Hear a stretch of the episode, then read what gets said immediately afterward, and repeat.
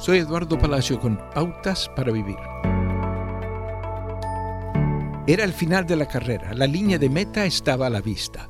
El español Iván Anaya seguía de cerca al corredor keniano Abel Mutai. Mutai había mantenido una larga ventaja en la carrera.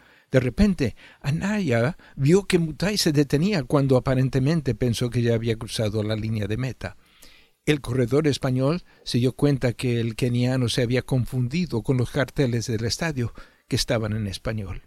Anaya le gritó a Mutai, pero él no podía entender, y entonces Anaya empujó a Mutai a la línea de meta, dándole la victoria. Los reporteros preguntaron, ¿por qué no aprovechaste la confusión de Mutai para ganar? ¿Cuál sería el mérito de mi victoria? preguntó de vuelta Anaya. ¿Cuál sería el honor de esa medalla? ¿Qué pensaría mi madre de eso? Ese día Anaya optó por poner al otro primero y actuar con integridad.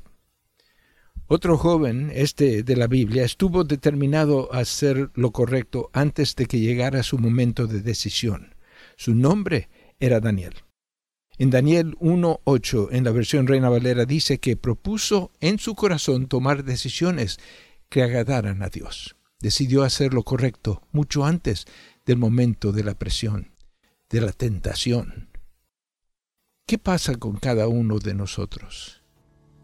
¿Qué tipo de decisiones ya nos hemos propuesto en nuestro corazón? Acaba de escuchar a Eduardo Palacio con Pautas para Vivir, un ministerio de Guidelines International. Permita que esta estación de radio sepa cómo el programa le ha ayudado.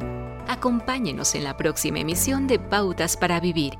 Gracias por su sintonía.